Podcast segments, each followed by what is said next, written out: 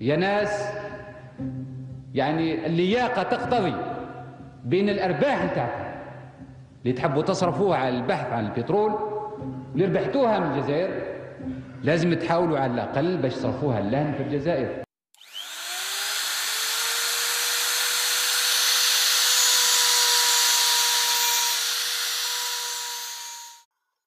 alaikum wa rahmatullahi wa barakatuh. Bienvenue sur Industrial Algeria, le podcast pensé pour les TPE et PME industrielles algériennes. Dans ce podcast, vous allez découvrir les, expériences de dirigeants de petites industries, de petites entreprises qui œuvrent dans le secteur industriel. Ça peut être des bureaux d'études, ça peut être des sociétés de fabrication, des sociétés d'installation, d'intégration d'équipements de process ou autre chose. Quoi qu'il en soit, l'objectif ici est de vous partager leurs expériences et bien évidemment que cela vous motive à aller encore plus loin vers votre réussite. Dans cet épisode, vous allez entendre Monsef Chaferi. Monsef Chaferi est un spécialiste du BIM, Building Information Modeling. Vous allez entendre que le BIM est une nouvelle manière de concevoir justement des plans d'ingénierie, des plans de construction. Monsef Chaferi également est un freelance, un ingénieur freelance, comme il en existe rarement aujourd'hui en Algérie, puisque le statut de freelance n'est pas encore réellement reconnu. Mais vous allez entendre à quel point, justement, les jeunes ingénieurs algériens peuvent être très créatifs dans la manière de vendre leurs prestations, que ce soit en interne, ici en Algérie, ou bien évidemment à l'étranger. En tout cas, je vous laisse écouter l'épisode et à tout à l'heure. Bonne écoute. Alors, donc, euh, Monsef Shafai, ou Shafi'i plutôt, ben, déjà merci de passer euh, me voir pour euh, Industrial Algeria. Ça fait tellement plaisir de t'avoir euh, sur le podcast. Et donc, Inch'Allah, nous allons, euh, je pense que cette interview va vraiment être hyper sympa. Donc, euh, je vais te laisser te présenter, mais en tout cas, je te remercie d'ores et déjà d'être parmi moi, parmi nous. Bah, merci à toi, Ayanli, et merci à Industriel Algérien. Bon, moi, je suis euh, Monsef Shafai, ou Shafai, comme tu dis. Euh, je suis ingénieur, ingénieur euh, en équipement technique du bâtiment, en mécanique du bâtiment, euh, vous appelez ça comme vous voulez. Je suis euh, spécialisé maintenant dans tout ce qui est BIM, Building Information Modeling, pour tout ce qui est bâtiment, construction, surtout pour les parties mécaniques, fluides, CVC, etc. Euh, et maintenant, là, je suis en freelance. Je, je bosse depuis maintenant. Ça fait 4 ans. 4 ans, 4 ans et demi que je fais de la freelance, un peu plus peut-être, quand, tu, quand on parlé, de la freelance dans l'ingénierie en Algérie. Je suis ingénieur freelancer à 100%. D'accord, ben écoute, ça c'est très intéressant parce que je pense que tu es le premier freelancer justement que je reçois euh, ici euh, sur Industrial Algeria. Et euh, ça m'intéresse et je pense que ça intéressera énormément d'auditeurs justement. Euh, quel est ton parcours euh, Qu'est-ce que tu as étudié euh, D'où tu viens Donc est-ce que tu peux en parler Est-ce que tu peux nous parler justement de ton, ben, de ton parcours? Parcours universitaire, parcours scolaire, parcours professionnel, avant d'arriver au freelance parce que ça c'est vraiment un, sujet très très intéressant. Ben, déjà, j'ai un bac scientifique. Je me suis orienté vers l'USTHB, l'Université des sciences et technologies de Houari Boumdien. J'ai fait sciences techniques. C'était, c'était un peu compliqué. J'ai pas trop aimé. C'était un peu, j'allais presque genre abandonner la technique pour passer à autre chose. Après, j'ai tenu, j'ai fait génie civil à la faculté de génie civil de, de Babzoua. J'ai fait, j'ai eu ma licence en génie civil. Après, j'ai fait une ingénierie de l'habitat. Ça s'appelle ingénierie de l'habitat. On ne sait pas pourquoi, mais c'est de l'équipement technique dans le bâtiment. Donc, donc c'est de l'équipement technique dans le bâtiment. Alors, euh, C'est de la spécialité de la mécanique, c'est plus de la génie climatique, de la mécanique, mais affiliée à la faculté de génie civil. Ça fait genre. euh, la formation, elle est destinée pour les ingénieurs qui ont déjà un background dans le bâtiment. Donc un peu d'architecture, un peu de génie civil, un peu de notion de base, un peu. C'est un petit peu plus différent que ceux qui font de la génie climatique pure dans des facultés de mécanique, par exemple. Donc euh, j'ai fait ça. Ça, c'était mon parcours euh, universitaire. Après, je me suis rap- Rappelle-nous euh, le, le dénominé, la dénomination de ton master. Ça s'appelle ingénierie, un master en ingénierie de l'habitat. Ça reste un mystère. Pourquoi on a appelé ça ingénierie de l'habitat? Mais en gros, c'est la formation, ça propose la formation de la climatisation, euh, du chauffage, de la plomberie, de l'électricité, de la protection incendie, etc. D'accord. Et maintenant, ma, ma question, ok, bon, aujourd'hui nous sommes sur Industrial Algeria. Euh, Explique-nous un petit peu le lien entre, parce que là on parle de génie civil, d'architecture, d'ingénierie de l'habitat. Euh, on a l'impression que tu vas travailler dans le BTP quand on entend ça, mais c'est quoi le lien aujourd'hui avec l'ingénierie? Bah, le lien, c'est que Ou pas l'ingénierie, mais l'industrie plutôt. Oui, l'industrie. Bon, ça, bon, ça reste un problème, je pense personnellement, de, de relation entre l'université et l'industrie. Tout le monde le sait que l'Algérie, c'est pas vraiment un grand pays industriel et c'est pas un grand pays de recherche scientifique.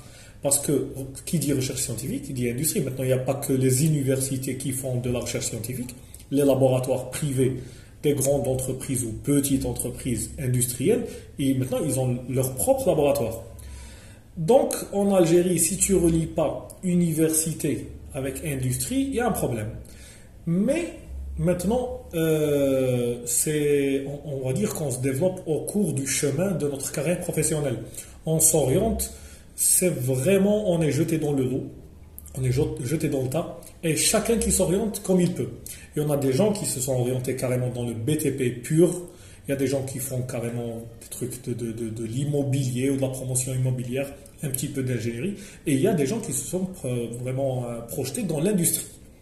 Parce qu'une formation de BTP, euh, tu peux travailler dans l'industrie parce que, je vais dire ça, c'est un peu vrai, et c'est un peu faux. Il n'y a pas vraiment de formation orientée pour l'industrie, pour, par exemple, le génie climatique.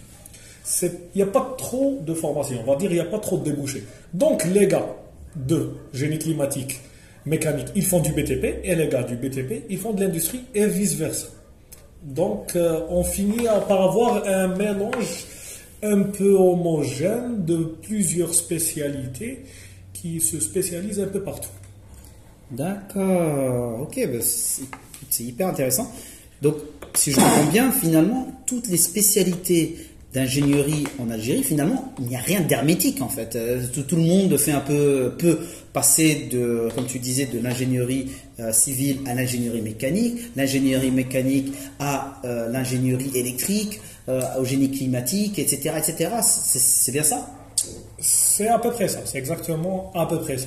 Parce que, on va dire, on n'a pas de très grands groupes industriels ou de très beaucoup, je veux dire. Il y a des groupes industriels ou des groupes dans le bâtiment, mais la majorité, c'est des, des PME ou c'est des entreprises assez moyennes ou assez grandes avec, euh, on va dire, l'effectif technique, il n'est pas très important. Alors, on ne se spécialise pas. On n'a pas le temps, on n'a pas la chance ou le luxe de se spécialiser. Les ingénieurs, par exemple, je vais dire une bêtise, ici en Algérie, il n'y a pas d'ingénieur purement plomberie qui a fait 10 ans de plomberie pure, par exemple. Tu vois, tu trouves un ingénieur qui fait de la climatisation et de la plomberie.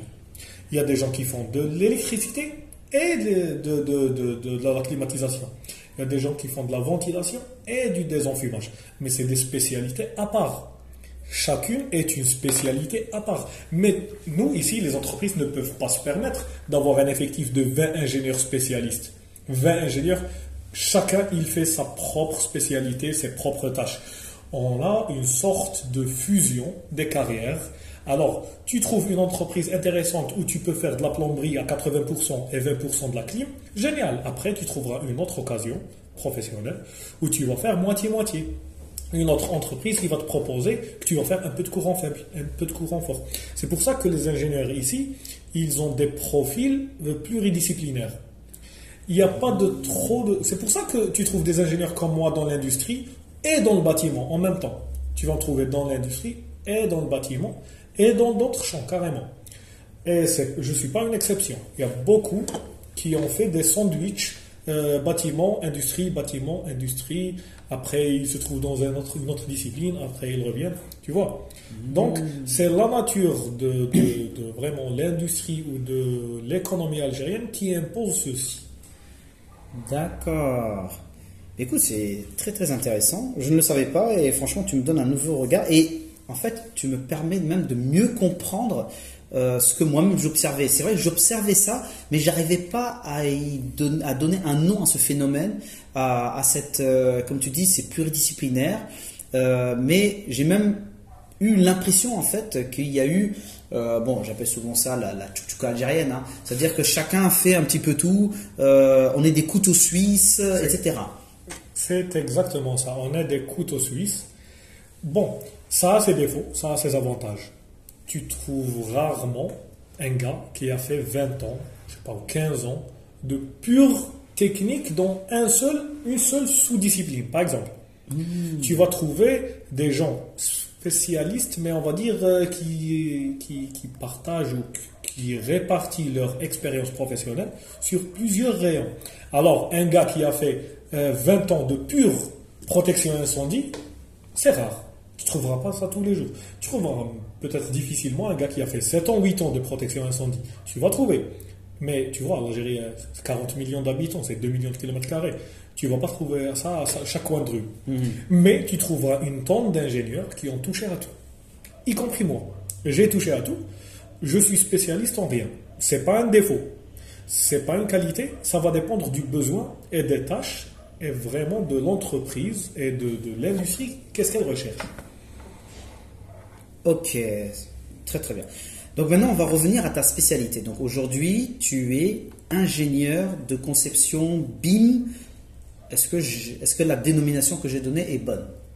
C'est un débat très philosophique et très profond de dire ingénieur BIM, modeler, coordinateur, euh, ingénieur de conception, BIM manager. C'est très compliqué. Et bon, il y a un grand débat philosophique autour de la question. Mais moi, je dis que je suis un ingénieur, un ingénieur qui fait du BIM. Je suis un ingénieur de CVC, je suis un, de MEP, on va dire, plus MP. Je suis pas un électricien. J'aime, j'aime pas toucher vraiment aux trucs qui sont pas vraiment ma spécialité.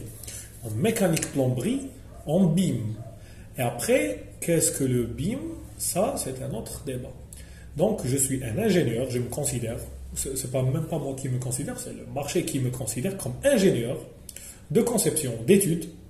Je suis un ingénieur d'études qui fait ses études en BIM, en Building Information Modeling. Et qu'est-ce que le BIM? Ah, qu'est-ce que le BIM? Bah, C'est philosophique, c'est pas très compliqué. Le BIM, c'est juste une façon de travailler. C'est juste une façon d'aborder un projet de construction. C'est simple. Avant, quand je dis avant, y compris maintenant, tu vois. Avant, euh, on prenait les projets d'une façon vraiment qui a duré, dire fin des années 90 peut-être, depuis l'année de la CAO, de la conception assistée par ordinateur, on faisait des plans. Je parle pas de la période avant de dessin sur papier, planche, dessin, je parle pas de ça. Je parle de la période, on va dire, des 25 dernières années à peu près. On prend une étude, euh, on fait une étude, on calcule, on fait des notes de calcul, on dessine des plans, et c'est bon. Et c'est marre. Maintenant, le BIM, avec l'amener de la technologie, quand je dis la technologie, c'est vraiment, c'est vraiment 80% le hardware, c'est les cartes graphiques, les ordinateurs puissants, les, processeurs de nouvelle génération. On arrive à faire de la CAO une CAO un peu plus euh, puissante, on va dire, plus rapide, plus 3D, plus réaliste. Parce que la 3D, elle a toujours existé. juste après la 2D, on a eu la 3D. C'est genre, euh, c'est contemporain la 2D et la 3D. C'est juste l'axe Z. C'est les coordonnées cartésiennes avec un axe Z.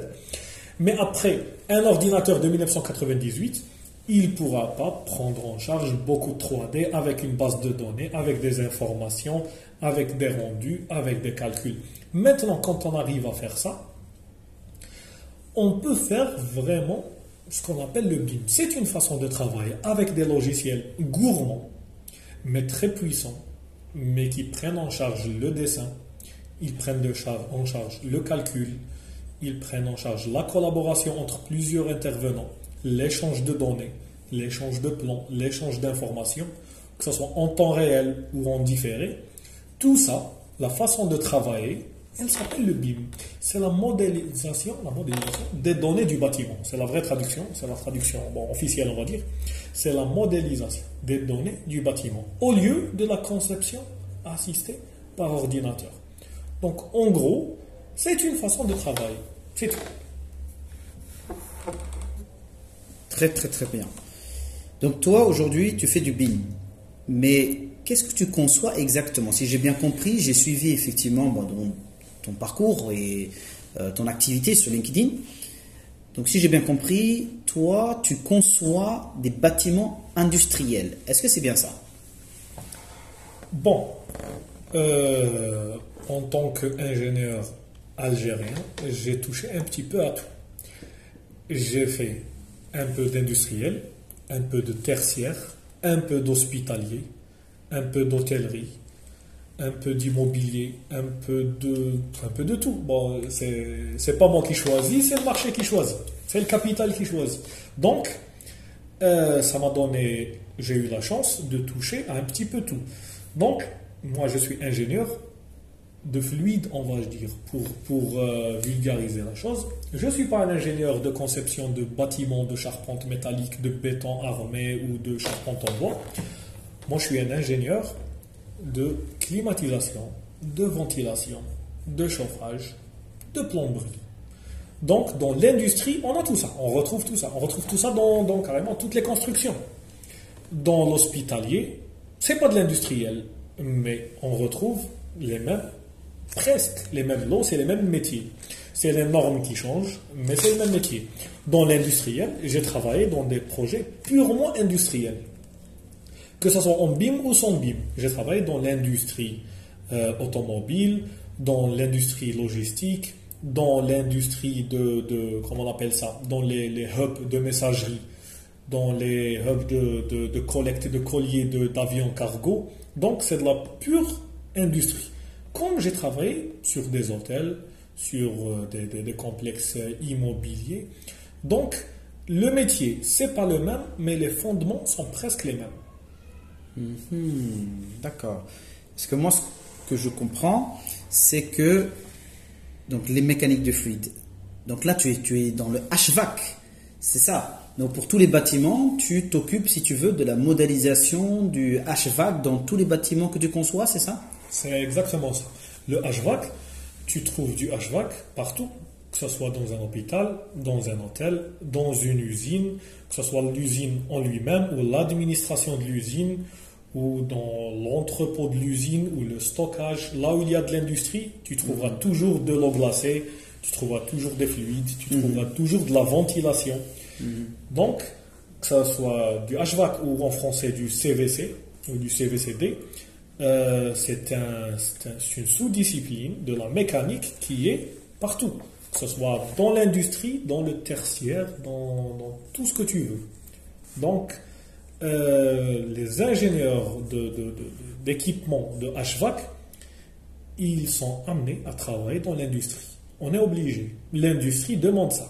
Dans l'industrie, peut-être parfois dans la production, dans l'industrie, parfois dans la maintenance dans l'industrie, parce que la maintenance, les grosses machines, euh, bah, sont branchées avec des réseaux de refroidissement, des réseaux de fluide, mhm, des réseaux de, de exhaust d'extraction de, d'air, d'extraction de, de, particules. Ça, c'est de l'HVAC. Mhm. Nous, euh, on pense que l'HVAC, c'est juste la ventilation, les ventiloconvecteurs, un peu tu refroidis, thermostat. Non, non. C'est la mécanique de fluide, tu la retrouves dans la pure industrie. Que ce soit dans la maintenance, dans la durée de vie du, du d'une usine, d'un hangar. Donc, euh, le HVAC, la CVC, l'ingénieur HVAC Après, ça va dépendre de son expérience, des normes qu'il maîtrise, de ses années de- de- de- d'expérience. Il va être amené à bosser dans l'industrie. Il, y a des- il y a des ingénieurs HVAC qui sont euh, euh, de la même promo, de la même spécialité. Un, il s'est spécialisé dans l'industrie et l'autre, il s'est spécialisé dans le bâtiment. Avec le même diplôme.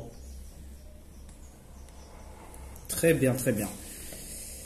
Ok, donc maintenant, revenons à, euh, au BIM. Donc toi, tu es spécialisé dans la mécanique des fluides, donc on a parlé de HVAC, de la modélisation de HVAC dans un bâtiment.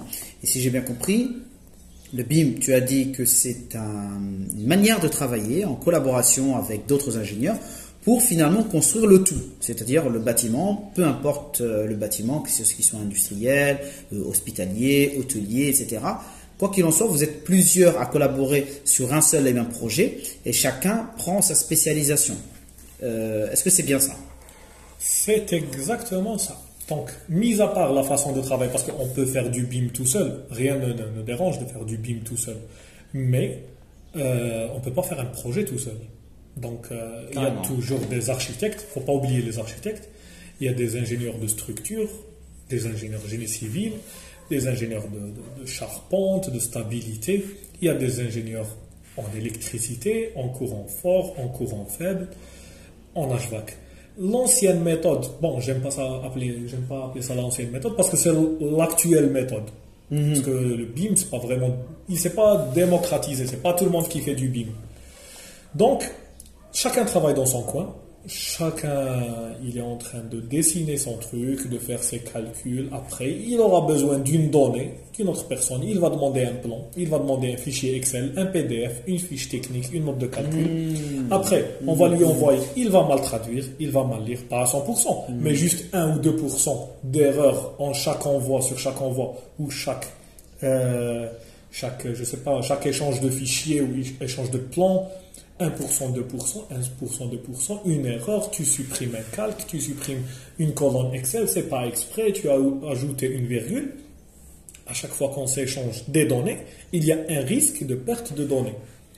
Donc, qu'est-ce que le BIM dans ce côté-là de travail collaboratif C'est de minimiser l'impact humain et l'erreur humaine sur l'échange de données.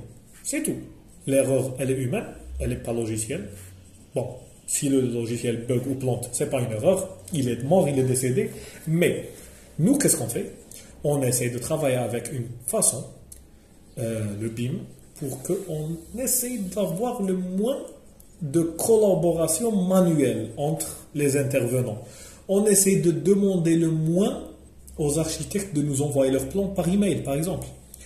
On essaie de demander le moins possible aux ingénieurs électricité de nous donner l'emplacement des luminaires sur un plan DWG ou PDF pour que nous, on va essayer de faire. Tu vois, Ah. c'est beaucoup de collaboration. Tu sais, on- on- quand tu ouvres le, le- le- le capot d'un- d'une voiture, là, c'est compliqué. Ah ouais. Il y a beaucoup de spaghettis, il y a beaucoup de câbles, il y a beaucoup de fils, il y a beaucoup de. vois.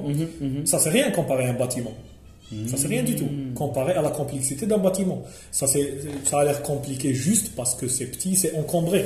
Mais imagine, il y a une centaine, ou je sais pas, de, de, de, de complexité de, de- d'autres, comme de- des moteurs de voiture, dans un bâtiment. Il y a des locaux techniques, il y a des faux plafonds, il y a des, des gaines techniques. Donc, imagine, je sais pas, je vais dire une bêtise, sur une colonne ou une gaine technique, il y a cinq entreprises ou trois entreprises. Le gars, il a sa, sa, sa plomberie, l'autre sa ventilation, l'autre, je sais pas, ses fluides médicaux. Et chacun, il fait son plan et chacun, il prévoit de passer par le même endroit. Après, quand tu lui envoies le plan, il dit, bah non, bah c'est moi qui passe par ici, c'est pas toi. Après, on lui dit non, c'est moi qui va passer par là parce que j'ai une autre contrainte. Après, c'est qui qui va décider qui passe, passer le premier sur chantier? Bah, C'est le premier qui arrive sur chantier qui a l'avantage, euh, euh, tu vois.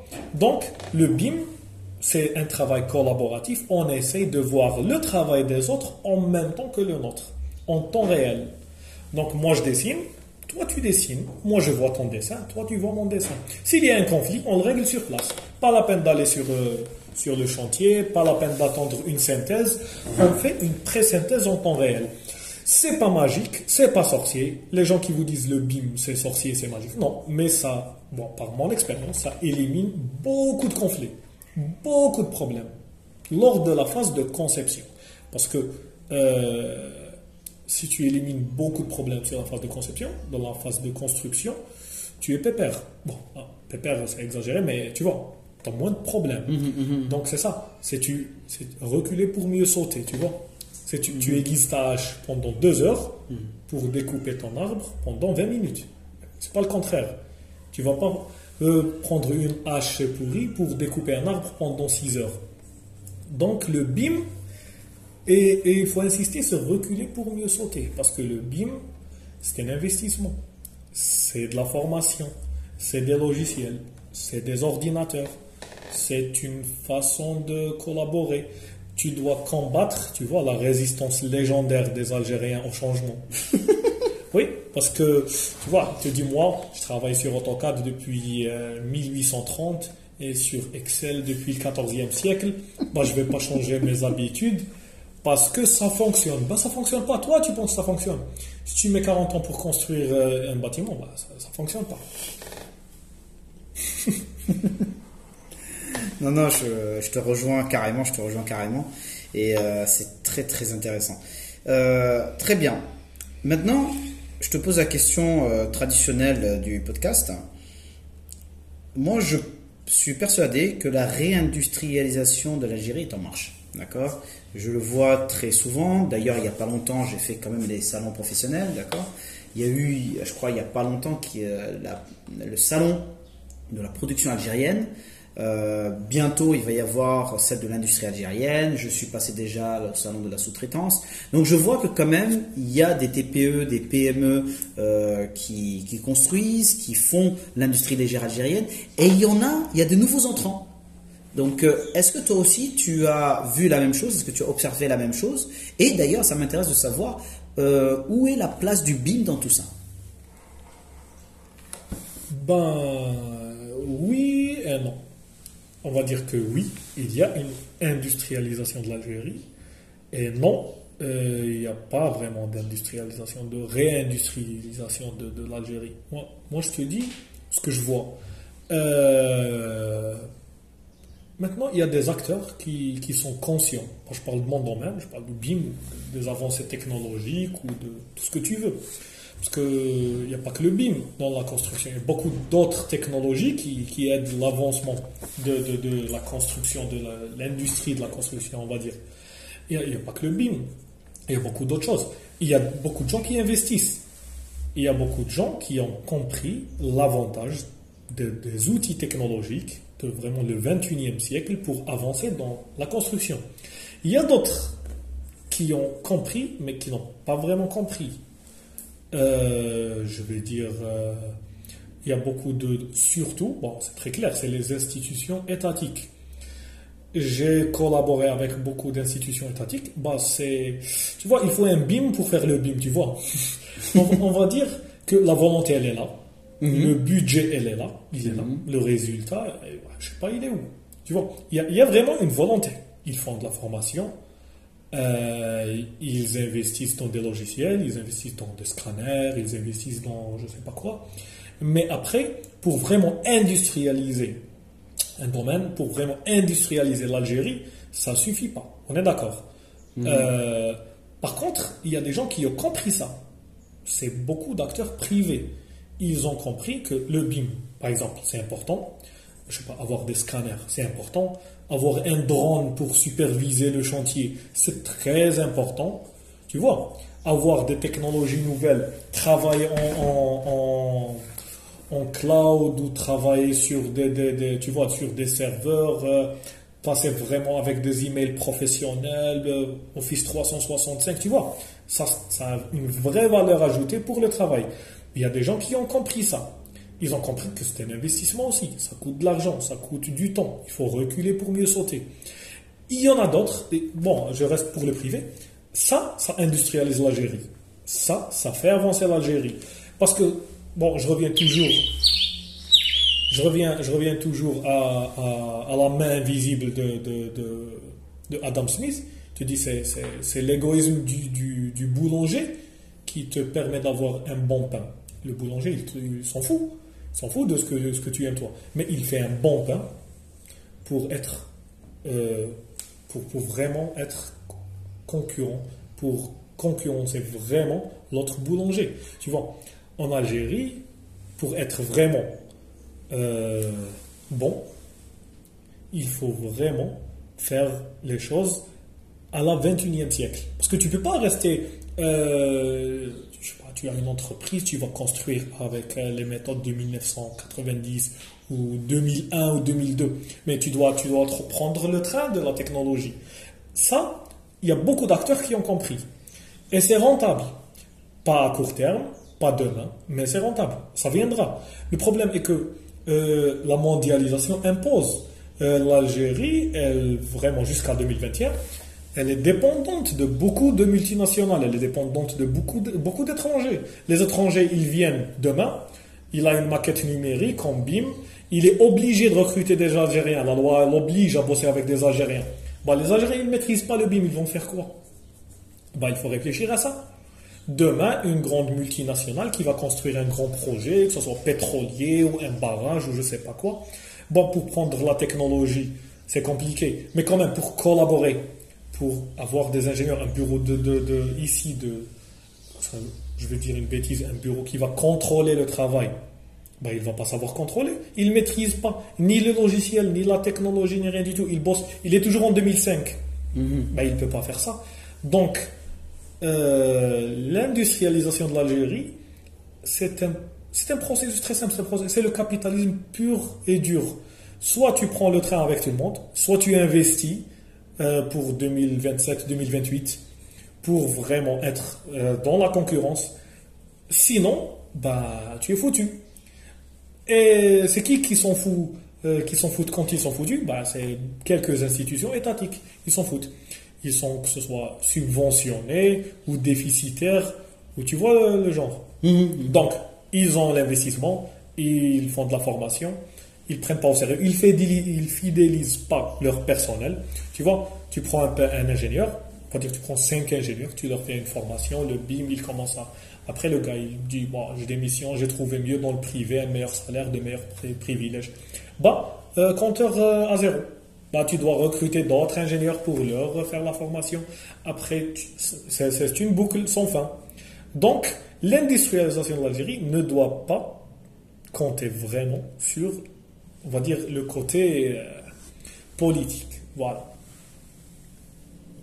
D'accord. Bon, ça c'est intéressant. Bon, j'ai bien compris déjà, bon, c'est assez positif ce que tu dis, et j'ai bien compris qu'on n'avait pas le choix. Quoi qu'il en soit, nous allons nous réindustrialiser. On n'a pas le choix parce que l'Algérie, comme tu disais, elle est dépendante finalement des entreprises étrangères, des États étrangers, parce que ben, il y a le pétrole, parce qu'il y a le gaz, euh, et ça me permet justement de parler de Sonatrach. Parce que euh, on a bien compris, je pense que tu l'as vu, tu l'as suivi comme moi. Sonatrach, ça fait maintenant plus de, allez, depuis 2016, je crois, 2015-2016, euh, qu'on parle de la, pas de la préférence nationale, mais de l'intégration nationale, du taux d'intégration nationale. Sonatrach aujourd'hui donne la priorité à des TPE, des PME algériennes, locales. Euh, la préférence nationale donne la possibilité, on en avait parlé justement avec euh, Medloud Lamraoui qui était passé sur le podcast. Euh, il y a une loi qui exige justement à une décote de 25% par exemple, du, euh, voilà, d'une offre algérienne. Donc, finalement, ça rejoint un petit peu ce que tu dis, et c'est vrai qu'on n'a pas le choix. Et Sonatrach l'a bien compris, et ça pousse finalement les acteurs de l'industrie légère privée en Algérie à investir et à suivre le train, tout simplement. Nous sommes d'accord? Oui, on n'a pas le choix, mais c'est tout le monde qui fait ça maintenant. Ben, c'est pas l'Algérie, c'est pas le premier pays à algérianiser son industrie avec des acteurs algériens. Tu peux pas, tu peux pas outsourcer tout. Tu peux pas compter sur une multinationale pétrolière qui vient toute seule, qui prend tout, qui fait tout et qui part. Après, il n'y aura pas de transfert technologique, il n'y aura pas de savoir-faire algérien, il n'y aura pas de métier.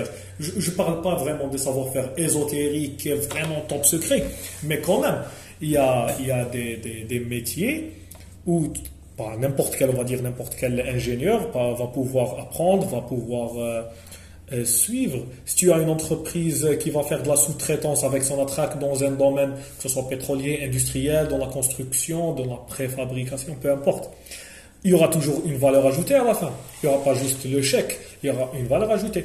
Et tu vois, chaque petite brique pour chaque entreprise va construire l'industrie algérienne. Chaque entreprise qui va prendre une petite brique de chaque expérience avec que ce soit une entreprise étrangère, elle sous-traitant son attraque ou son attraque ou toute seule, c'est une petite brique qui va construire l'industrie algérienne. Parce que maintenant, on est obligé. Il n'y aura pas de pétrole plus tard. On est d'accord. Il n'y aura pas de pétrole. Le pétrole, euh, on devrait investir. Le fonds du pétrole, on ne devrait pas juste euh, faire euh, extraire du pétrole, vendre du pétrole et donner un peu d'argent à tout le monde. Donc, on est conscient qu'il n'y aura pas de pétrole. On est, on est conscient qu'on a besoin d'une infrastructure, que ce soit dans le privé ou dans l'étatique. Une infrastructure industrielle. On aura besoin demain. Euh, je sais pas moi. Euh, on aura une crise euh, diplomatique avec un pays qui est en train d'exploiter de, de, le pétrole ici en Algérie. C'est qui qui va le remplacer on va, on, va, on va trouver une autre personne. Mhm. Mais on est obligé de prendre les choses en main. On va pas pouvoir faire ça ex nihilo à partir de rien du tout. Mhm. On est obligé d'avoir au moins quelques acteurs qui ont au moins un peu d'expérience dans le domaine, que ce soit pour l'industriel ou pour, dans le bâtiment je vais dire euh, une connerie dans le bâtiment. On, ne va pas garder les Chinois à vie. Ici. on va, on va pas devenir euh, la troisième Chine. On va pas devenir euh, Taïwan 3, tu vois. On va pas devenir une troisième Chine. On, ne va pas garder les, les, Chinois à vie ici. On, est, on a besoin de construire aussi bien, aussi vite que. C'est, c'est vrai que c'est bête dit comme ça, mais une entreprise, je sais pas, comme je sais pas, étatique ou Sonatrach ou peu importe, elle est obligée, elle, est obligée politiquement à aider d'une manière directe ou indirecte à industrialiser le pays avec euh, les valeurs ajoutées qu'elle peut offrir à des petits acteurs, des acteurs moyens ou de peu importe, pourvu que ce soit algérien, pourvu que ce soit national. Très bien. Très très bien. Donc maintenant, on va passer au quatrième point. Ben, on va parler un petit peu de ta, structure, de ton entreprise, puisque bon, tu es entrepreneur, mine de rien, tu es indépendant. On appelle ça aussi le freelancing aujourd'hui. Aujourd'hui, tu es le premier freelance ingénieur euh, que je reçois et certainement que je vais, euh, je vais en recevoir d'autres. Mais est-ce que aujourd'hui, le statut de freelancing, c'est un statut reconnu en Algérie? Euh, quelles sont les difficultés que tu as rencontrées, comment ça se passe, et est-ce que tes clients sont plutôt des étrangers ou plutôt des entreprises algériennes? Est-ce que c'est un mix des deux? Est-ce que tu peux nous parler justement de, du freelancing et de ton statut aujourd'hui? Bah, Le freelancing, on va dire euh, je suis freelance ou je suis consultant ou indépendant, tout ce que tu veux, ça a ses avantages, ça a ses inconvénients. Euh, mais moi, j'ai pesé le pour et le contre. Euh, j'ai trouvé que ça a plus d'avantages qu'inconvénients. C'est vrai, vu comme ça, de loin, quand tu dézoomes, là, tu, tu, tu vois, tu zoomes pas bien, tu, tu vas te dire c'est impossible, c'est compliqué de faire du freelance, tu vas trouver les projets où, comment tu vas avoir euh, des, des, clients. Ben, c'est comme tout le monde. De toute façon, le jour où tu vas entreprendre et faire ton entreprise, tu dois trouver des clients. Tu ne vas pas attendre un projet pour faire une entreprise. Ça, c'est un, un, business model qui ne qui fonctionne pas tout le temps. Tu ne vas pas attendre de trouver une mine d'or pour avoir une entreprise de minage, tu vois. Mhm. Moi, j'ai décidé d'arrêter de, travailler, d'arrêter le, salariat. J'étais salarié, j'ai pas trop bossé comme salarié, même pas deux ans, même pas deux ans. Après, j'avais un savoir-faire que j'ai accumulé euh, et que j'ai développé et que j'avais compris, on va dire, j'étais pas visionnaire, j'aime pas dire que j'étais visionnaire avant-gardiste, c'était clair, c'était très clair, c'était très très très clair, c'était obvious que le BIM allait devenir une tendance et un standard. C'était clair, c'était en 2013. C'était en 2013 que j'ai découvert euh, le BIM, euh, cette technologie, les logiciels. Je me suis dit, bah, c'est clair.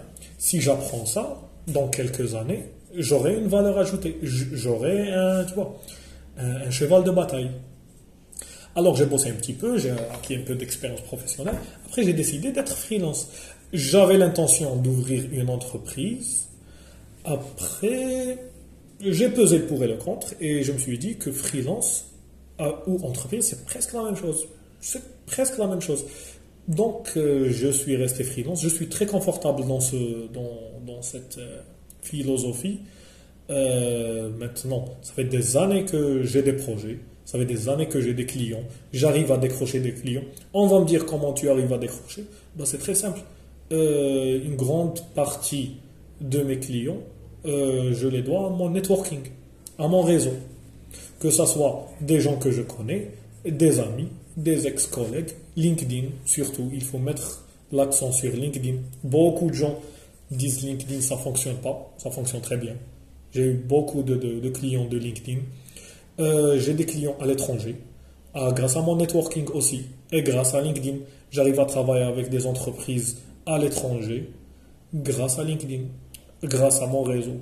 Le réseau là, il ne se fait pas en une année, il se fait pas en deux mois c'est des années et des années. Faut pas dire que j'ai fait du travail de marketing ou de, mais ça s'accumule doucement. Un peu de publication, un peu de réseau, un peu de messages, un peu comme ça. Après, j'arrive à décrocher des clients. Parfois, même en freelance, euh, je suis surbooké. Parfois, je ne peux pas travailler plus. Parfois, j'arrive même à, vraiment décliner des offres. Parce que beaucoup de gens disent que quand tu es freelance, ben, tu n'as pas un salaire fin du mois, les clients, c'est des mauvais payeurs. Oui, il y a des mauvais payeurs. Oui, parfois, j'ai pas de salaire en fin. Mais, il faut voir à long terme. Maintenant, je suis en train de travailler sur mon industrie, sur mon domaine, pour moi-même, avec moi-même. C'est de l'entraînement aussi. C'est de l'entraînement pour l'entrepreneuriat, le vrai entrepreneuriat, je veux dire, quand il y aura un investissement, un siège social, des salariés, plus tard. Donc, j'ai décidé d'arrêter carrément les salariés. Je ne dis pas que les salariés, c'est pas bien. C'est pas, pas le diable, le prolétariat, mais c'est pas pour la vie. Oui, bon, le prolétariat, mais c'est pas pour, pour moi. C'est ma philosophie, c'est ma façon de voir les choses. Et après, c'est mes données. Parce qu'il y a, y a des gens que leurs données ne permettent pas de, de faire euh, du freelance ou de, de l'entrepreneuriat. Mais en Algérie, le freelance, euh, j'arrive à faire très très bien. Que ce soit avec des étrangers ou avec des acteurs algériens. Euh, pour les étrangers, on va me dire comment tu es payé. C'est très compliqué. Être payé avec des acteurs étrangers, c'est compliqué. C'est pas compliqué parce que le freelance, c'est pas compliqué parce que moi, c'est compliqué parce que l'État algérien, il a aucune infrastructure faite pour le freelance. Ils disent depuis des années qu'on va faciliter les choses, on va rendre les choses euh, faisables, on va vous donner des cartes Visa, des... Non, non, non, ça ne fonctionne pas. Pas pour le moment en tout cas. Hmm. Très bien, très bien. Ok, donc il n'y a pas d'infrastructure pour euh, l'Algérie, ou du moins pour le freelanceur algérien. J'ai bien compris que tu travaillais aussi euh, avec des acteurs algériens. Donc euh, là, ça m'intéresse justement. Quel statut tu as? Est-ce que tu as statut entreprise individuelle, personne physique? Est-ce que tu as un statut plutôt Earl? Comment ça fait? Parce que j'ai vu que tu avais une marque qui s'appelait Beam Studio. Est-ce que tu as une Earl Beam Studio? Est-ce que tu peux nous en dire un plus? Bah, Studio, c'est une entité en ligne, c'est tout. C'est juste ma marque, c'est juste my brand, c'est tout. Mm-hmm. C'est une entreprise en ligne je n'ai aucun statut. Bon, il n'y a pas de registre de commerce de freelancer en Algérie. Mhm. Donc, euh, ça ne sert à rien d'ouvrir un registre de commerce où je suis seul dans l'entreprise. Je ne vois pas l'intérêt. Peut-être qu'il y aura des intérêts que des, gens vont, je sais pas, dire que bon, mais non, il faut faire knack ou en sais-je. Moi, je ne sais pas. Moi, euh, je n'ai aucune entité, euh, on va dire, juridique ou officielle ici en Algérie. Donc, BIM Studio, c'est un site internet, c'est une page YouTube, euh, c'est une page sur LinkedIn où je partage ce que je fais, je partage mon savoir-faire parfois, je partage mes idées sur l'industrialisation, sur le BIM, sur le bâtiment, sur les industries futures, sur les technologies futures, parce que le BIM, il sera obsolète au bout de, je sais pas, bon, il aura un autre nom. Mais dans 4 ans, 5 ans, 6 ans, il y aura d'autres trucs, parce que le monde va super vite. Donc, mon entité à moi, c'est moi. Je suis l'entité, je suis l'entreprise. Donc, c'est aussi simple que ça. Mais, on va me dire, euh, bon, je sais pas, hein, mais, ça fonctionne très bien. Je suis freelancer, j'arrive à être payé. Euh, j'arrive à être payé sans facturation, parfois. Parfois, il faut une facture, bah, je fais une facture, pas un souci. Euh, la loi algérienne permet de payer sans facture avec des notes d'honoraires. Donc, ça me va bien. La loi algérienne, elle permet de payer en liquide, ça me va très bien. Je reçois des chèques, ça me va très bien. Des virements, ça fonctionne. Donc, euh, ça n'a pas que des inconvénients. Moi, je trouve que l'Algérie, mise à part à l'international, ça va. On arrive à faire du freelance. Je suis pas le seul freelancer. Je connais beaucoup d'ingénieurs freelance, mais ils arrivent à vivre avec le freelance sans cachet, sans registre de commerce, sans personne physique, sans rien du tout. Et ça fonctionne. Eh ben, dis donc, euh, je m'apprends quelque chose là. Attends, les notes d'honoraires. Alors là, franchement, il faudrait que tu m'en parles un peu plus. Peut-être que je vais en parler à mon euh, comptable, d'ailleurs que je salue certainement, qui va écouter euh, l'interview. Mais des notes d'honoraires. Donc, tu n'as même pas besoin, tu es en train de me dire, tu n'as même pas besoin de faire une facture pour tes notes d'honoraires, tu n'as même pas besoin de cacher, tu n'as même pas besoin de signer. Et bon, si tu es payé en chèque, tu as besoin quand même d'un compte bancaire. Donc ça veut dire quoi? Tu as un compte bancaire euh, personnel alors? Bon, là je rentre un petit peu dans des détails un peu plus euh, précis parce qu'à mon avis, euh, il y a des gens qui aimeraient savoir concrètement ce que ça donne. comment tu fais? Ben, c'est simple. En général, si c'est des gros projets, on va dire si c'est des petits projets, des projets à quelques, on va dire, dizaines ou centaines de, de milliers de, de nos pesos algériens, Euh, une petite note d'honoraire suffit. Une note d'honoraire, tu écris euh, ton nom, ton prénom, l'intitulé de, de ta tâche, avec, euh, je sais pas, 10 ou 15% d'IRG, et tu signes, c'est tout. C'est pour que ton client justifie ton paiement. Après le paiement, il te paye en liquide, direct. Après, si c'est un chèque, un chèque que tu vas encaisser, ou sur ton propre, ton propre compte personnel, ton compte bancaire. Derrière moi, j'ai reçu un chèque euh, d'une banque, une entreprise étatique, 100% étatique, avec une note d'honoraire d'un organisme étatique. On m'a donné un chèque caché, caché que, que j'ai encaissé directement en banque. Et un autre organisme étatique qui m'a fait un versement CCP. Parce que je fais de la formation pour des centres étatiques.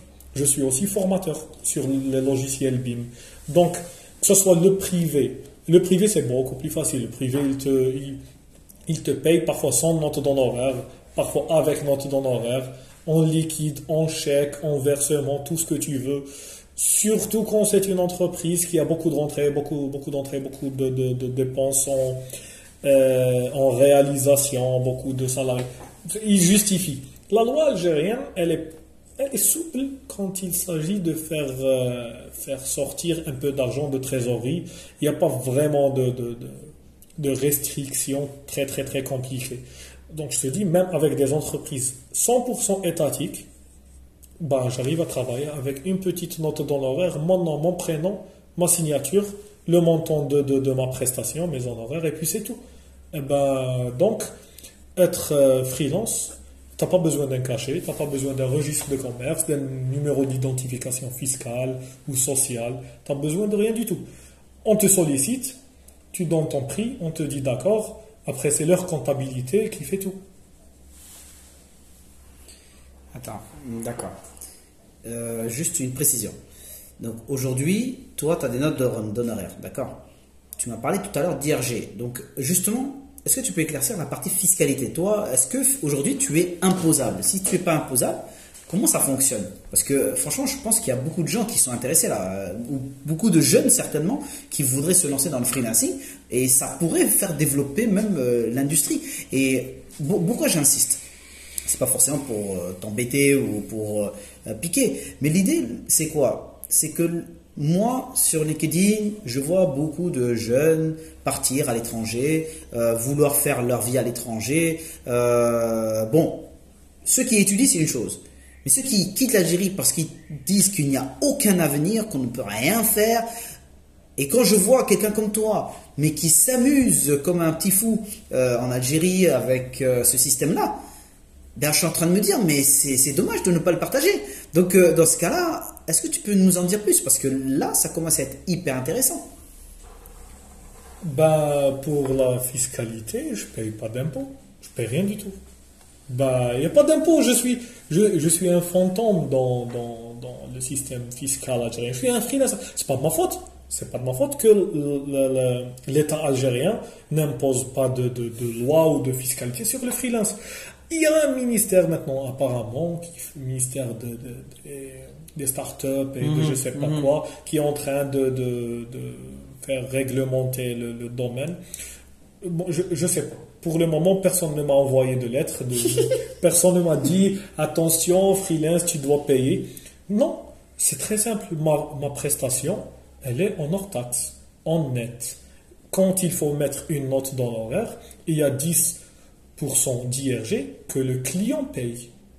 Donc moi, je paie rien du tout. Moi, c'est très simple. Je fais un devis de ma prestation, de ce que moi, je dois être payé. J'ajoute ni plus-value, ni TVA, ni taxe pour évasion fiscale au Panama, ni rien du tout. C'est très très simple. 100 000 dinars, c'est 100 000 dinars. 1 milliard de dollars, c'est 1 milliard de dollars. Donc, l'État algérien, la fiscalité algérienne, je sais pas, il faut voir ça avec les impôts, n'a pas de loi spéciale pour freelancers. Il n'y a ni exonération, ni tu n'es pas assujetti à la TV, ni rien du tout. Tu es, tu es, tu es juste un intervenant, un consultant. Oui, tu peux faire consultant aussi, il y a des contrats de consulting. Ou... Mais dans le meilleur des cas, tu es un intervenant pour l'entreprise. C'est tout. Bon, bah, à mon avis, hein, s'il y a certains, euh, certains fonctionnaires hein, de la- l'administration fiscale, euh, si vous nous entendez, ben, hein, c'est pas mal. Euh, je pense qu'on a donné des idées peut-être à l'État algérien. Euh, donc désolé hein, pour les freelan- freelancers, mais non, mais sincèrement, oui, c'est vrai que ça fait un petit peu tiré par les cheveux, mais c'est c'est important aussi, je pense, de donner quand même, tu vois, le- un peu de d'espoir, tu vois, des jeunes qui voient qu'ils ont vraiment de grosses compétences. Euh, je pense notamment à un ami que nous avons en commun. euh, d'ailleurs, je ne me rappelle plus d'ailleurs ce qu'il devient, Billy. Euh, il a de grosses compétences. C'est un gars qui est fabuleux. Et si ce jeune homme arrive quand même à faire avancer les choses en Algérie, euh, apporter véritablement sa plus-value à l'économie algérienne, à l'industrie algérienne, par ce biais-là, moi je trouve ça génial, tout simplement. Donc c'est bien. Ok, donc maintenant je voulais savoir, euh, autre question, aujourd'hui quelles sont tes meilleures réalisations euh, et quels sont tes, finalement tes échecs Euh, Aujourd'hui en Algérie, qu'est-ce- quelles sont tes plus belles réalisations? Qu'est-ce que tu peux nous en dire? Et quel, quel a été vraiment ton plus gros échec ou ta plus grosse difficulté?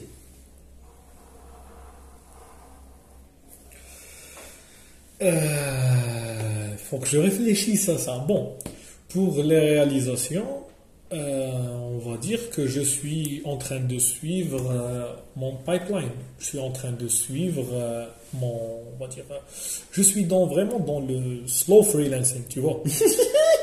je suis pas pressé. C'est, il y a, bon, J'étais intéressé de faire vraiment de l'entrepreneuriat, d'entreprendre, de faire une euh, entreprise, un bureau d'études, un bureau comme ça.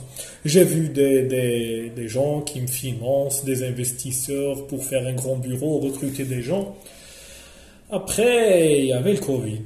Le Covid a annulé tout, a avorté tout. Bah, c'est pas grave. Alors, euh, pendant que les projets étaient arrêtés, pendant que tout était en stop, moi j'avais un client en France que je bossais avec pendant toute l'année 2020-2021.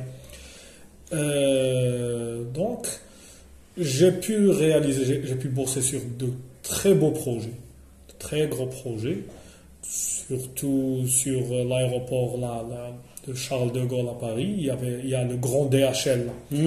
le grand hub de DHL, il y a de grands entrepôts juste à côté de- de- du groupe ADP. Donc, j'arrivais à vraiment à avancer dans mon domaine. J'ai vraiment avancé, j'ai vraiment bossé sur de beaux projets, de gros projets. Après, c'était délicat les deux dernières années. c'était très délicat. Euh, pour ce qui est l'Algérie, bon, j'arrive toujours à faire des formations.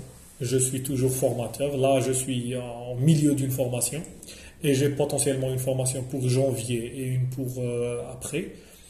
Donc, euh, à peu près tout va bien dans mon optique. Parce que mon optique, elle n'est pas pour demain. J'ai d'autres projets euh, qui restent toujours dans la technologie et l'industrialisation. Mais c'est, ça reste du BIM, mais un peu plus technologique. On va dire que ça reste un peu tout ce qui est, tout ce qui est métaverse, tout ce qui est oui, technologie virtuelle, réalité virtuelle, réalité augmentée. J'arrive à produire un peu, je commence à produire quelques trucs. Bon, c'est un teaser ça. Ça reste pour plus tard, pour LinkedIn. Mais maintenant, pour euh, tout ce qui est visite virtuelle, j'arrive à produire des trucs. J'ai fait des visites de, de groupes industriels, des visites pour, euh, en, casque VR, en réalité virtuelle, pour, pour euh, des projets. Donc ça, c'est dans l'optique de 2022. Donc pour les échecs, ben, il n'y a pas d'échec, je pense. Waouh. tout va bien. tout va bien. Moi, je sais pas. Forcément, il y a des échecs que d'autres gens me disent que c'est des échecs. Bah, je sais pas, tout va bien. Mais dans ce cas-là, si tu n'as pas d'échec, euh, écoute, on te souhaite, euh, on te souhaite tout le bien et qu'il n'y ait pas d'échec et que tu puisses continuer avec ton slow freelancing. Et d'ailleurs, ça me fait penser euh, à ce contact que j'ai sur LinkedIn qui s'appelle Brice Schwartz, qui est carrément dans le slow freelancing. Tiens, je vais le taguer d'ailleurs. très bien. Écoute, pour finir, je vais te laisser le mot de la fin.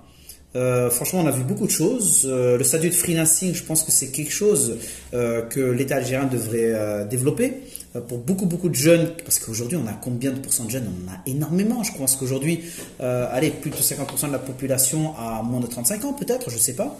Bon, je, dis des bêtises, hein, mais c'est énorme. Il y, en a, il y a beaucoup d'ingénieurs, il y a beaucoup de gens qui sont très diplômés.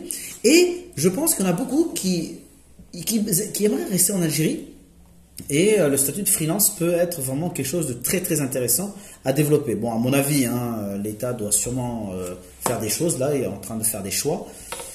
Euh, mais quel serait le mot de la fin? Et surtout, quel conseil tu pourrais donner à tous ces jeunes pour ben, se lancer, pour pourquoi pas repartir dans le salariat? Bref, quels seraient tes conseils? Bon, là, j'ai une vision très, très optimiste, on va dire, très clair.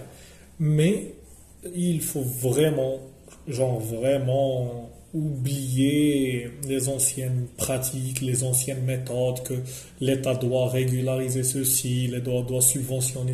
On a l'occasion d'être, on va dire, l'Inde de l'Europe. L'Algérie, elle a l'occasion, elle a l'opportunité d'être euh, un grand hub, un grand centre de, outsourcing pour l'Europe. Les gens ne savent pas, mais si tu travailles avec ta compétence, on va dire que tu es salarié, la, soirée, le matin, je ne sais pas, tu as deux heures pour faire un travail avec ta compétence. Tu as un contact LinkedIn en Europe ou, en Amérique du Nord ou je ne sais pas où. Tu as un contact sur un site de freelance, sur Upwork ou sur euh, Fiverr ou je ne sais pas où ben, si tu es payé à, on va dire 20 euros l'heure, 20 euros l'heure, ben, en une journée, tu as la moitié d'un salaire. Donc, il y a une opportunité énorme de créer un marché. C'est pas l'État qui va créer, c'est personne qui va créer le marché. C'est la main invisible qui va créer ce marché. Parce que si juste quelques ingénieurs ou quelques, on va dire, centaines de personnes qui arrivent à réfléchir comme moi, qui vont faire leur infrastructure, euh, on va dire, de freelance, c'est tout. Tu n'as pas besoin de bureau, tu as, besoin de réseau, tu as besoin d'un ordinateur et d'Internet, c'est tout. Bon, un, ordinateur de quelques milliers d'euros et d'Internet. Donc, on a une opportunité énorme parce que notre, euh, notre, notre euh, poids, il, est bon. Un, un, ingénieur algérien, il coûte rien du tout par rapport au pouvoir d'achat d'un étranger, d'un Français, d'un Suisse ou d'un Belge. Si, on t'arrive à te payer je sais pas, 200 euros la journée ou 150 euros la journée, tu fais ton salaire en, cas- en même pas une semaine. Avec beaucoup moins de travail et avec la même compétence. C'est la même compétence. Donc, l'Algérie peut devenir vraiment un pôle pour le freelance. Pour l'Europe, on peut, on peut outsourcer tout type de service. La moitié des informaticiens en France, en France sont des Algériens ou des Maghrébins. L'informatique en France, je sais pas, les médecins ils peuvent pas faire de freelance à, à ma connaissance, mais la moitié des médecins en France sont des, des Algériens. Je vais te dire une bêtise, on peut faire une petite Silicon Valley ici en Algérie juste avec les Algériens qui qui, qui vont pas partir en France, qui sont censés rester ici. Ben, si tu peux faire 2000 euros en Algérie ou 2500 par mois en Algérie, ben, tu- tu vas pas partir en France. Tu vas rester. Bon, après, c'est des philosophies, c'est des façons de voir les choses. Il y en, a qui, qui vont partir même avec euh, un demi-milliard. Mais on a vraiment une opportunité de faire de l'Algérie, euh, d'avoir un business model, même pas de l'État, c'est pas l'État qui va gérer ça, c'est vraiment avec euh, des petits cailloux là que tu vas construire un business model. C'est comme l'Inde, l'Inde ils outsourcent tout. Maintenant tu trouves, euh, je sais pas, tu vas sur Internet, tu vas trouver un Indien qui va te réveiller le matin. Tu vas, tu vas payer, moi je te jure, je te jure que tu vas payer, tu vas le payer à, je sais pas, 5 dollars l'heure ou 3 dollars l'heure. Il va te réveiller, il va t'envoyer la liste de ce que tu vas faire la journée. Ben, tu vas faire ça, tu vas voir ça sur Internet. Tu vas trouver un, un- un Indien qui va te dire de te brosser les dents avant de dormir si tu veux. Ben, tout ce que tu veux. Tout ce que tu veux. Tu payes. Je te jure.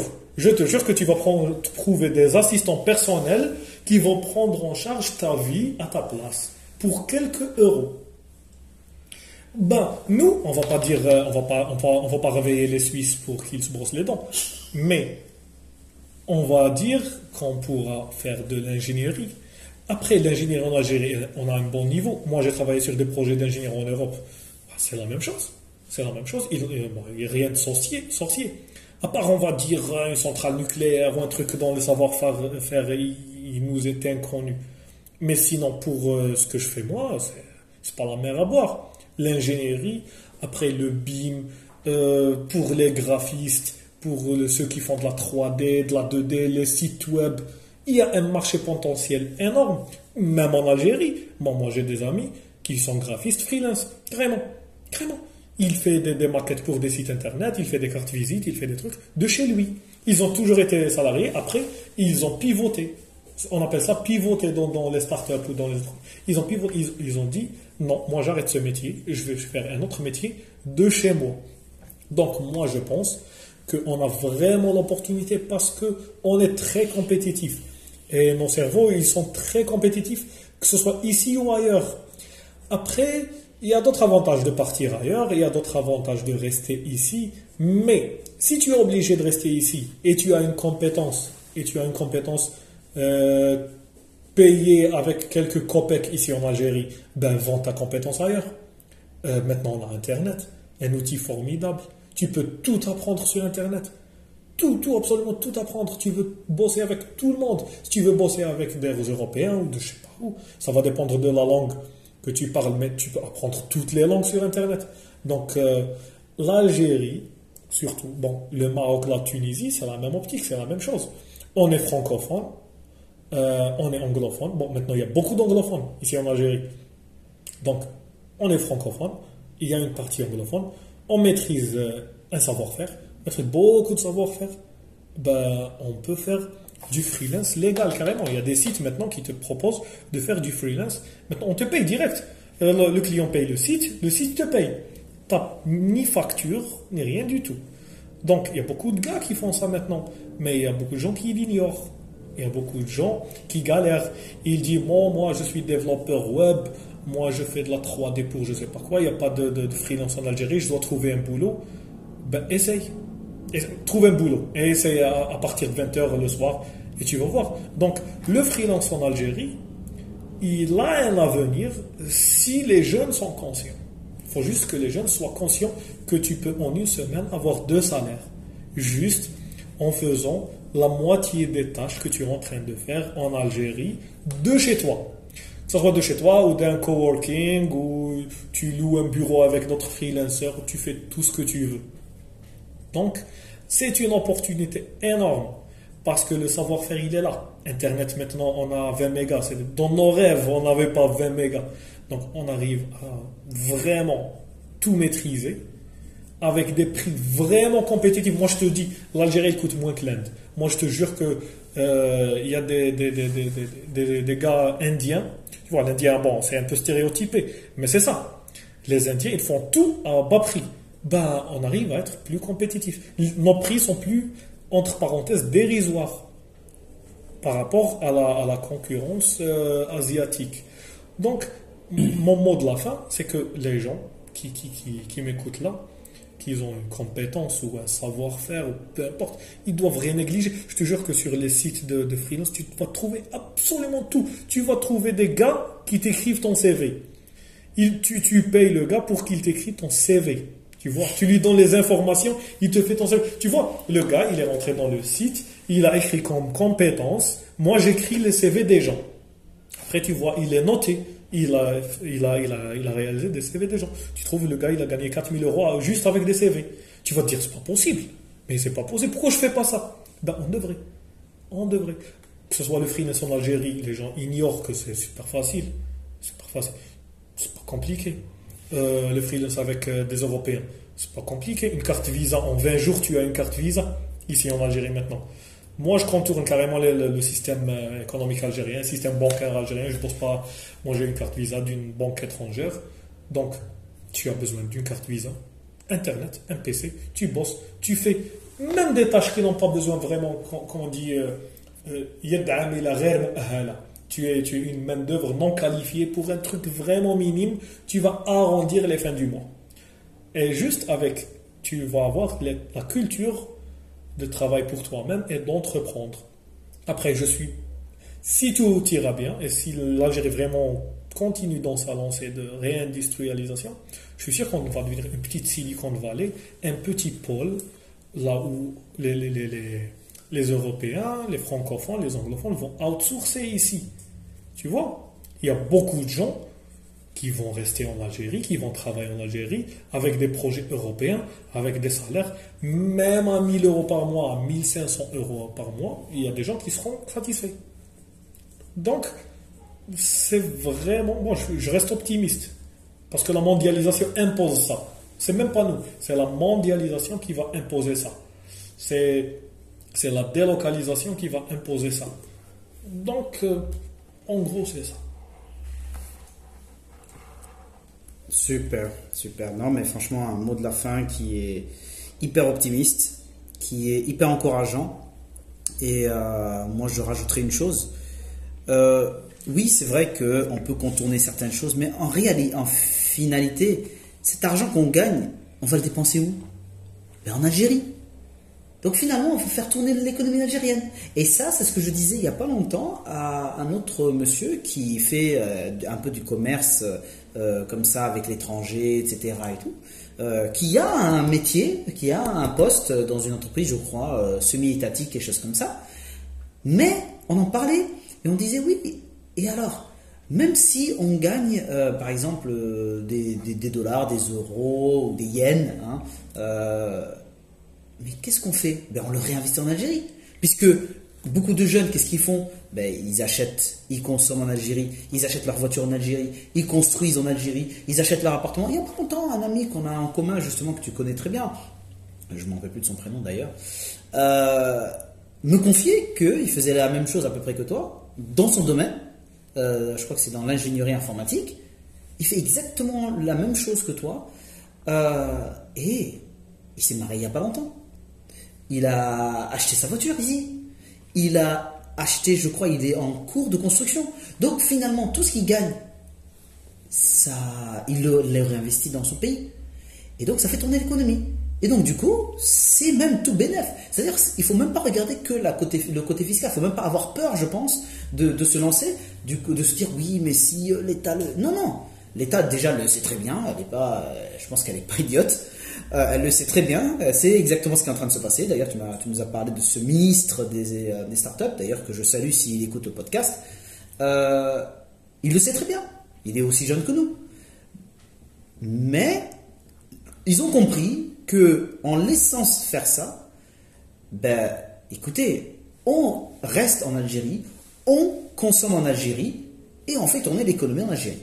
Donc finalement, écoute, c'est tout bénéf pour tout le monde. Ben, on fait rentrer de la devise en Algérie.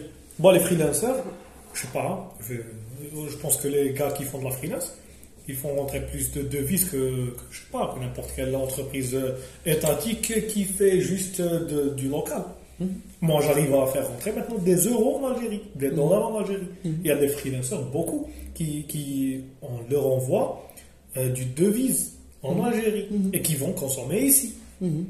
Donc, euh, c'est tout bénéf. Peut-être moi, je paye pas de TVA, mais après, je vais acheter un truc qui, euh, avec de la TVA. Bah, je vais acheter une voiture avec de la TVA. Je vais acheter, je sais pas un téléphone avec de la TVA. Voilà, donc euh, ça, revient au même.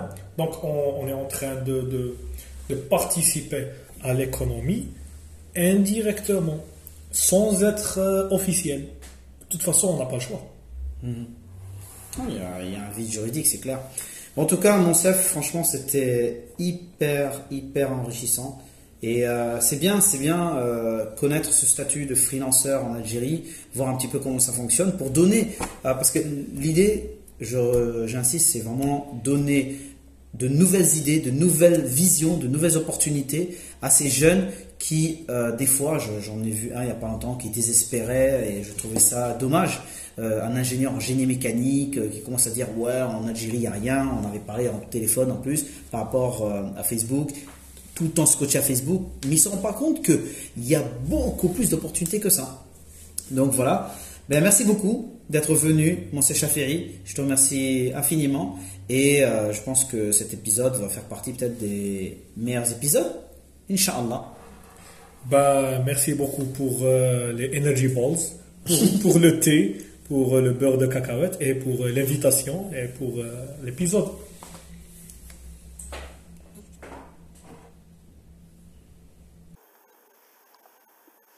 Vous venez d'entendre l'épisode numéro 6 d'Industrial Algeria avec Monsef Shafiri, freelance et fondateur de- du cabinet BIM Studio. Vous l'avez entendu, Monsef Shafiri a vraiment trouvé chaussure à son pied. Le freelancing est donc une solution pour beaucoup de jeunes Algériens qui, bien évidemment, ne peuvent pas travailler aujourd'hui dans de grandes entreprises à cause des problèmes économiques peut-être, mais surtout ne peuvent pas également euh, sortir du pays pour euh, monnayer ailleurs leurs prestations, ou du moins leur travail. Et donc, le freelancing est une solution pour justement montrer tout son potentiel, vendre ses prestations, vivre de son travail et vivre vraiment aisément de son travail. En tout cas, c'était un épisode très riche, très intéressant, et j'espère que cette histoire va motiver un bon nombre de jeunes étudiants, ingénieurs, de jeunes diplômés, ou moins jeunes même, à se lancer en tant que freelance et à vendre leur expertise à l'étranger ou même ici en Algérie, tout en vivant de leur travail et de leurs compétences. Encore merci pour votre écoute et n'oubliez pas de laisser vos commentaires et également une note à ce podcast si vous l'avez apprécié. Merci beaucoup et à très bientôt.